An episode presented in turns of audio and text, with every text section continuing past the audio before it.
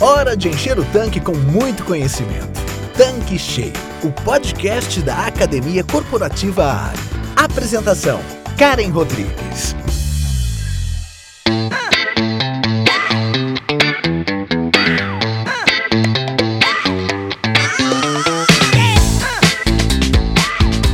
Olá, seja bem-vindo, seja bem-vinda aqui no nosso canal Tanque Cheio.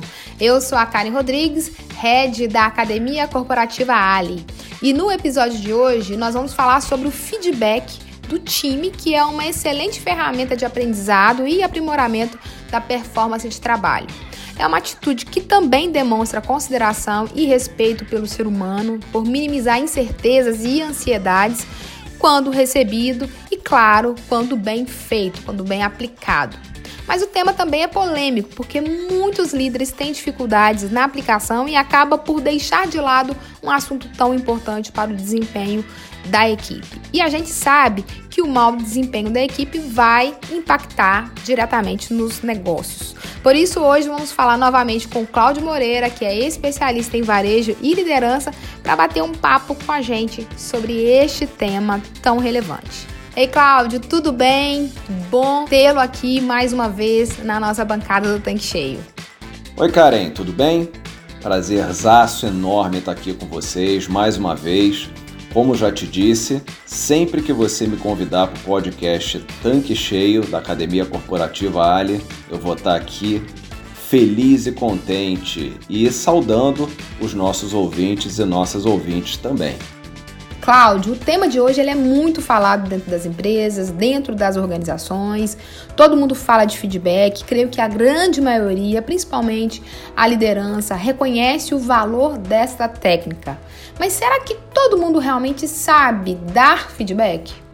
Karen, essa é uma pergunta muito interessante e eu gosto de fazer uma analogia que para mim feedback é igual você fazer arroz. Na teoria é muito simples. Nós certamente temos muitos e muitas ouvintes que sabem fazer o arroz e sabem que o processo é você pegar ali um alho, uma cebola, um tempero, refoga, bota o arroz, bota a água, tampa e pronto. Né? Deixa que o tempo faz o resto, você só vai ali repondo o arroz. Ah, e não esquece do sal, ok? Então, na teoria, é muito simples. Na prática, tem gente que faz arroz empapado, tem gente que faz o arroz duro, tem gente que o arroz queima, tem gente que metade fica duro, metade fica bom. Então o feedback ele é muito parecido. É, essa analogia me veio há algum tempo na cabeça, porque o feedback é muito parecido. Tem muita gente que acha que o feedback é você chamar o teu colaborador, a tua colaboradora num canto, quando ele ou ela tem um comportamento que não é um comportamento adequado e dar uma bronca e dizer espero que isso não se repita, chamar atenção, enfim, isso não é feedback. Isso é bronca, isso é você chamar atenção, é qualquer outra coisa, menos feedback. Feedback não é palestra, feedback não é você apenas falar sem ouvir. Existem muitos erros comuns, porque muita gente ouve o feedback, a palavra feedback, desculpa, e pensa: ah, mas isso aí eu sei fazer. Eu dou feedback todo dia com os meus funcionários. Então, quando o meu funcionário faz alguma coisa que não está certa, eu vou e falo para ele: não quero que você faça mais. Lê do engano, Karen. Nada disso é feedback. Feedback tem que ser estruturado, feedback tem passo a passo, feedback tem plano de ação no final. Então eu quis trazer justamente esse tema para nossa discussão para que a gente possa se beneficiar nas nossas empresas dessa ferramenta tão poderosa e que nos ajuda não só a manter um relacionamento de alta qualidade com a equipe, mas a desenvolver os nossos talentos também. É, é verdade. Eu gostei da analogia. Me diz uma coisa então: existem pesquisas atuais mostrando a importância deste tema tão tradicional? É, Karen, você tem razão. Esse tema é bem tradicional e por isso mesmo vale a pena revisitar ele porque olha só que estudo bacana. Eu tenho um estudo aqui realizado pela Agência de Educação Corporativa Inexperiência, por meio de, da técnica de Data Analytics, e dos 320 gestores avaliados nessa pesquisa, mais de 50% não sabe a forma correta de dar feedback à sua equipe. 61% dos líderes aplicam feedback somente quando o colaborador está apresentando um comportamento inadequado. Né? Então, isso acaba trazendo a conotação de que o feedback só é útil para corrigir comportamentos, ou seja, o momento de conversa é sempre negativo. E 58% dos funcionários das 150 melhores empresas para se trabalhar no Brasil recebem mais de 3 feedbacks por ano. Eu acho pouco. Eu penso o seguinte, Karen: se as 150 melhores empresas para se trabalhar no Brasil, que são um número super restrito dentro das milhões de empresas que nós temos, são empresas onde se recebem três feedbacks formais por ano, você imagina as milhares e milhões de pequenas empresas que nós temos Brasil afora, o quanto o feedback não é negligenciado, o quanto ele não é mal trabalhado e a gente fica privado de um instrumento poderoso para você levar a tua equipe para um outro patamar de performance. E esse 61% que eu falei de líderes que só dão feedback quando o comportamento é inadequado, isso traz uma conotação muito negativa. Então, cara, e não é à toa que sempre que a gente ouve falar em feedback, muita gente treme na base. Muita gente olha e fala: ah, não, eu vou receber feedback, lá vem bronca. Né? E o, o feedback não tem que ser algo necessariamente corretivo. Existe o feedback positivo, o feedback de reforço de comportamento, e ele é importantíssimo para os nossos colaboradores e colaboradoras entenderem que eles estão indo no bom caminho, que eles estão performando corretamente, que eles estão tendo o comportamento adequado. Então, essa pesquisa é muito poderosa. Eu acho que realmente é algo que a gente tem que parar, olhar e refletir sobre as práticas atuais de feedback. É, Cláudio, são números bem expressivos, né? Por que, que você acha que esse tema não é trabalhado corretamente nas empresas? Sim, são números muito expressivos e você me perguntou sobre por que, que esse tema não é trabalhado corretamente. E existem muitas barreiras, às vezes mais comuns do que a gente imagina. E se os nossos ouvintes, nossos ou nossas ouvintes, se identificarem com algumas delas, gente, por favor, não se preocupem, isso é algo muito comum todas essas barreiras, eu vou falar aqui cinco possíveis barreiras existentes para que o feedback não seja tão bem trabalhado e vocês talvez se identifiquem. Eu já me identifiquei muito com algumas delas e é comum. E o que a gente precisa entender é que essas barreiras não podem permanecer. A partir do momento que a gente se identifica com elas, a gente tem que trabalhar para melhorar o nosso comportamento, a nossa resposta ao feedback. A primeira delas é o que eu chamo de fuga. Eu não quero ter essa conversa, eu não quero dar feedback. Então, muitas pessoas, muitos líderes, muitas líderes, têm o perfil do líder ou da líder amigão ou amigona. Ah, então quer manter um clima de trabalho legal, não quer chamar a pessoa atenção, porque a pessoa pode ficar de cara feia. Só que isso é muito ruim, porque você não está desenvolvendo pessoas. E o teu maior papel, a tua maior missão como líder é desenvolver o teu time, é fazer com que o teu time vá aonde ele não iria sem a tua ajuda. Então a primeira barreira comum é a fuga, é não querer ter a conversa. A segunda, que é muito comum em grandes empresas, grandes em médias empresas, empresas com alguma estrutura de recursos humanos, é a abdicação, que é feedback não é minha responsabilidade. Se eu estou tendo algum problema com alguém na minha equipe, eu peço para essa pessoa procurar alguém do RH e o RH vai resolver isso. Só que o RH não existe para dar feedback para o seu ou para a sua funcionária. O RH existe para te ajudar com processos, com procedimento, com governança, com políticas de RH, é, com aconselhamento.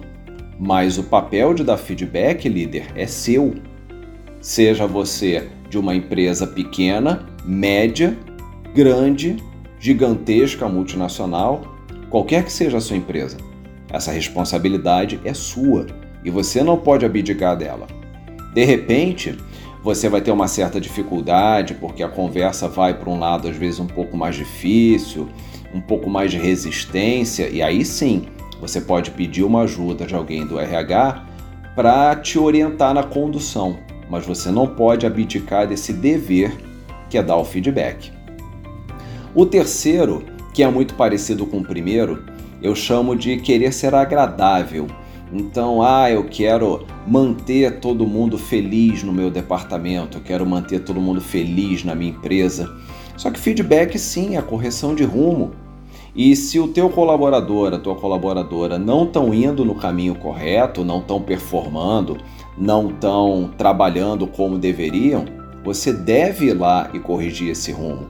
E você não precisa ser desagradável por conta disso. Você tem que ser respeitoso, respeitosa, você tem que ser razoável, medir as palavras, manter um clima respeitável dentro da sua empresa. Mas não fuja do feedback com medo de não querer incomodar as pessoas, não querer criar clima. É, isso faz parte de um ambiente adulto e equilibrado de trabalho. Uma outra barreira muito comum é o medo da reação da outra pessoa. Então, de repente, você que está nos ouvindo aqui agora, está pensando que você tem um ou uma funcionária, um ou uma colaboradora que é um pouco mais resistente, que recebe o feedback de cara feia, que fica de mau humor quando recebe um feedback corretivo. Somos todos adultos, somos todas adultas. Você, líder, não tem que ficar preocupado com a reação das outras pessoas. Você tem que entender qual é o estilo de comunicação dessa pessoa e tentar se conectar com ela ao máximo. Mas não fuja do feedback por conta disso. O feedback tem que ser dado, inclusive para aquelas pessoas que não reagem tão bem a ele. E o quinto é a inabilidade. Eu acho que não sei fazer. Ou eu acho que eu não tenho capacidade, ou eu acho que eu não domino a técnica. E aí você acaba não fazendo, você acaba não dando feedback. E isso é muito ruim, porque a ausência de feedback também é péssimo para o desenvolvimento da equipe.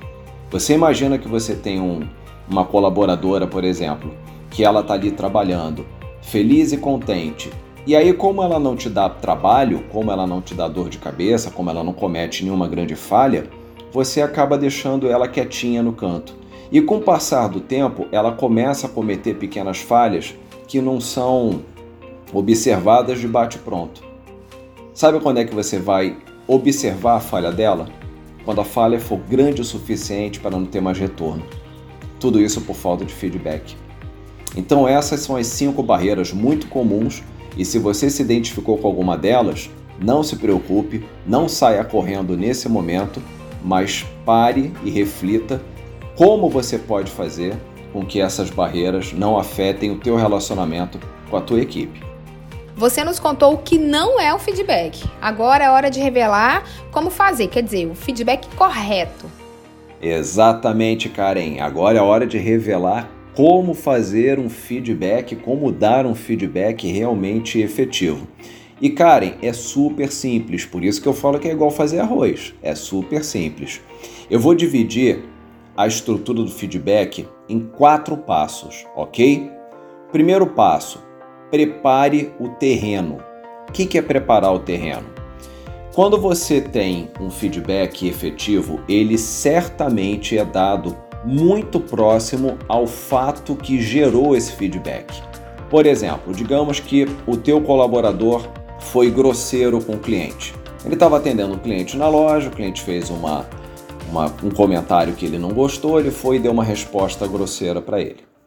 Você vai esperar até o final do mês ou você vai esperar uma avaliação formal de desempenho para dizer o quanto ele estava errado naquela resposta?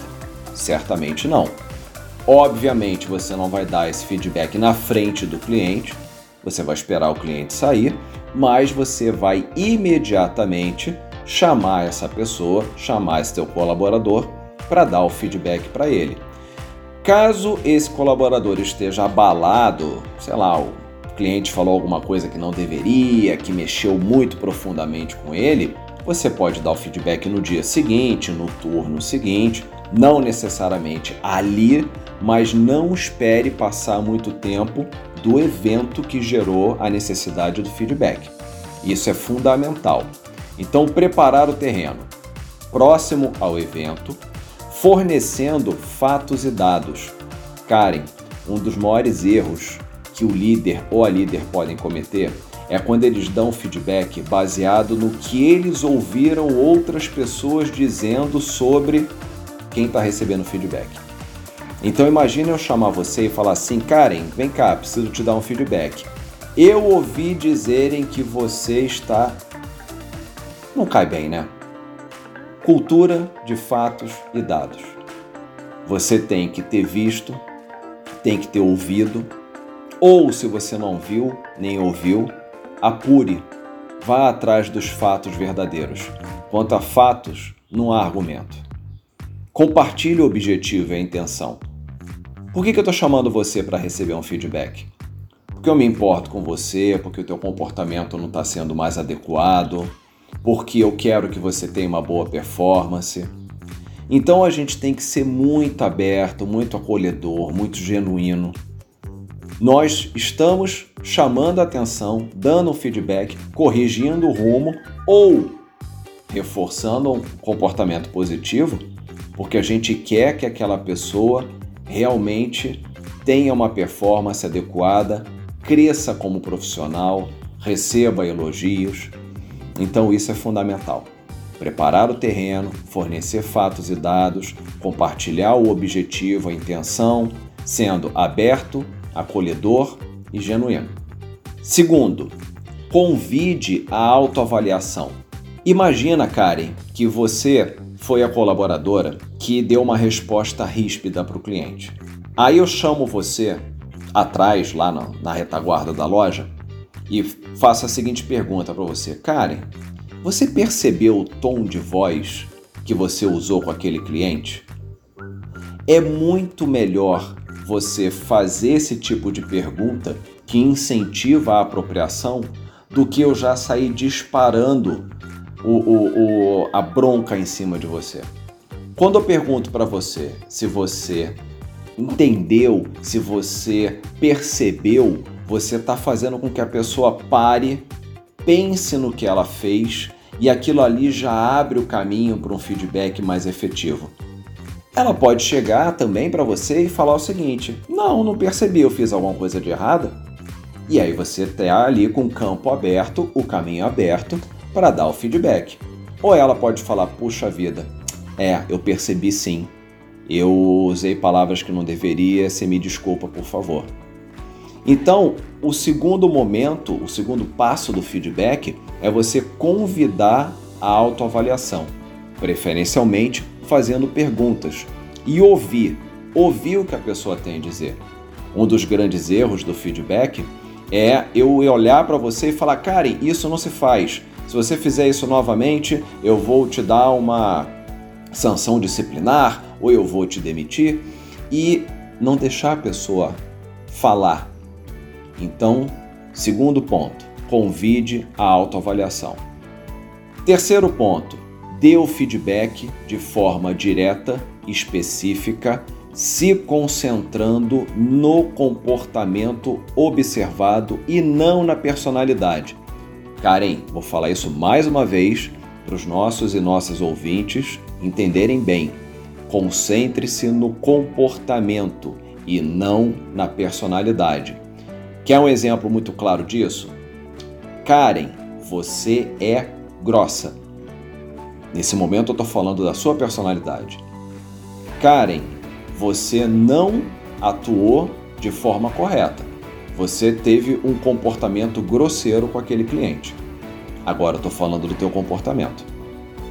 Certamente, a segunda forma, o segundo modo com o qual eu falei, é muito menos agressivo e impactante do que o primeiro. Eu não posso falar para você que você é grossa ou que você é desleixada ou que você é qualquer que seja o defeito. Eu tenho que falar do seu comportamento. O comportamento é observável. Então, quando eu digo, Karen, o teu comportamento não foi adequado, aqui na loja nós não atuamos dessa maneira, é muito mais efetivo, é muito mais correto do que você acusar a pessoa de ser alguma coisa. Lembre-se, ser alguma coisa é algo fixo. Se, se comportar, perdão, é algo que pode ser mudado. Se você quiser, você muda o seu comportamento.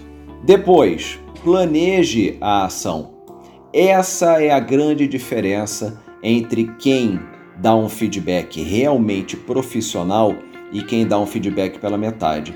O que, que é planejar a ação?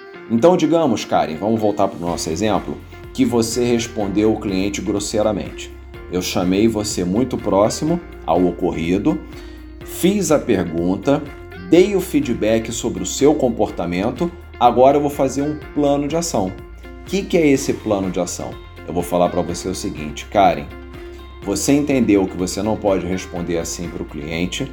Nós vamos fazer o seguinte: próximo atendimento, eu vou ficar aqui no balcão perto observando vocês. Eu quero que você responda o cliente com as seguintes palavras: A, B, C, D. Entendido? Posso contar com você, Karen, que você vai usar as palavras corretas? Então, isso é um plano de ação. E para a gente botar cerejinha no bolo desse plano de ação, ainda te ofereço suporte. Eu ainda falo para você o seguinte, Karen, se você tiver dúvida, se você tiver qualquer problema, eu tô aqui, é só você me chamar. Olha que bacana, hein, Karen? Olha só que feedback bem estruturado. Preparar o terreno, convidar a autoavaliação, dar o feedback falando sobre comportamento e fazer o plano de ação no final. Dessa forma, fica super efetivo. Cláudio, como você já é íntimo aqui da nossa bancada, você também já tem uma marca registrada aqui que é o Pulo do Gato, que são as dicas que você deixa pra gente adicionais aqui no nosso episódio. E eu queria saber, hoje tem Pulo do Gato? Tem, Karen. Como sempre, tem Pulo do Gato sim. E esse Pulo do Gato hoje tá bem instigante, porque eu quero te falar sobre gatilho mental da coerência, que tem tudo a ver com feedback bem dado. Olha só esse caso que legal. Existe uma pesquisadora chamada Carol Dweck. Ela fez uma pesquisa em que ela pegou grupos de crianças, dividiu em dois grupos e aplicou um teste de QI. Um teste de QI normal, sem nenhuma grande dificuldade. Todo mundo tirou uma nota X nesse teste e ela pegou o primeiro grupo e falou para eles o seguinte: Nossa, que nota boa! Vocês devem ser muito inteligentes. E para o outro grupo, ela falou o seguinte: Nossa, que nota boa! Vocês devem ter se esforçado bastante. Então, o primeiro grupo, Karen, ficou taxado, conhecido como grupo dos inteligentes, e o segundo grupo como grupo dos esforçados. Logo após, ela pegou um teste de QI difícil e falou assim: Turma, tá aqui o segundo teste. Esse é bem difícil. Karen, qual você acha que foi o grupo que fugiu do teste? O grupo dos inteligentes ou o grupo dos esforçados? Bom, Cláudio, não sei, mas eu imagino que deve ter sido as crianças do grupo dos esforçados. Que nada, Karen. Quem fugiu foi o grupo taxado como inteligentes. E por mais incrível que isso possa parecer, tem uma lógica muito grande. A gente sempre tende a ser coerente com aquilo que se espera da gente. Então, se você diz para uma pessoa você é inteligente, ela sempre vai tender a fugir de um desafio que ponha em prova essa condição dela. Enquanto o esforçado não. Esforço é uma coisa contínua. Se a pessoa se esforçou para conseguir um determinado resultado, ela pode se esforçar para obter um resultado maior. Então, esse foi o grande resultado do estudo. Por que, que eu trouxe esse caso hoje? Hoje o pulo do gato está um pouquinho maior do que o, o usual. Pelo seguinte: às vezes, quando a gente dá feedback na empresa, a gente acaba usando palavras negativas, palavras que põem o colaborador, a colaboradora para baixo, ao invés de dar palavras de incentivo. Então, digamos que, vamos voltar no nosso exemplo, Karen, eu vá dar um feedback para você né, e você deu uma resposta grosseira para o cliente. Se eu for usar o gatilho mental da coerência, eu vou falar para você o seguinte: Karen, você é uma pessoa positiva, sorridente, uma pessoa que todos os clientes gostam, simpática. Eu acho que dessa vez você realmente não se comportou de uma forma coerente, mas eu acredito que tenha sido só dessa vez. Eu tenho plena confiança que você vai continuar sendo essa pessoa sorridente e no próximo atendimento você vai mostrar toda a sua simpatia. A tua tendência, Karen, é ser exatamente como eu espero que você seja. Uma pessoa sorridente, uma pessoa envolvente e você vai lá e vai se comportar de uma forma absolutamente positiva dessa vez. Então, nossos ouvintes, nossas ouvintes, fica aí uma super dica no super pulo do gato dessa vez. Usem o gatilho mental da coerência, ok?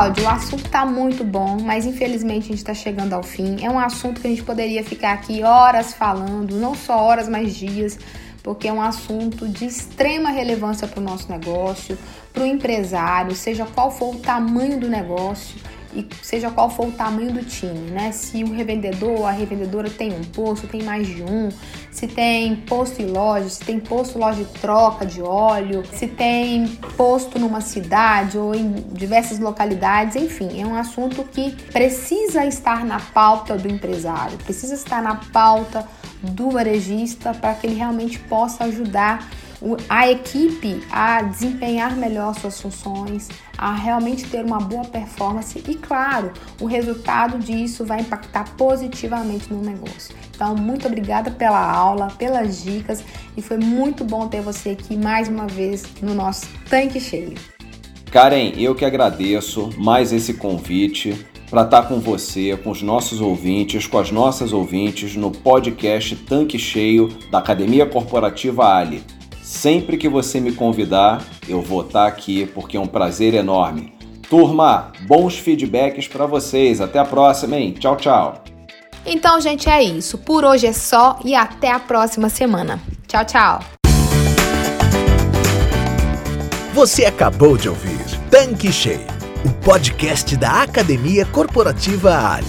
Quer encher seu tanque com ainda mais conhecimento? Faça parte do canal do Telegram da Academia Corporativa Ali e receba conteúdos diários relacionados à gestão do seu posto de serviços. Para entrar, basta clicar no endereço que está na descrição deste episódio. E para você que é revendedor Ali, acesse agora o portal da Academia Corporativa. Nele você encontra dezenas de webséries e cursos exclusivos sobre os mais diversos temas para você e toda a sua equipe. Tá esperando o quê? Não fique de fora!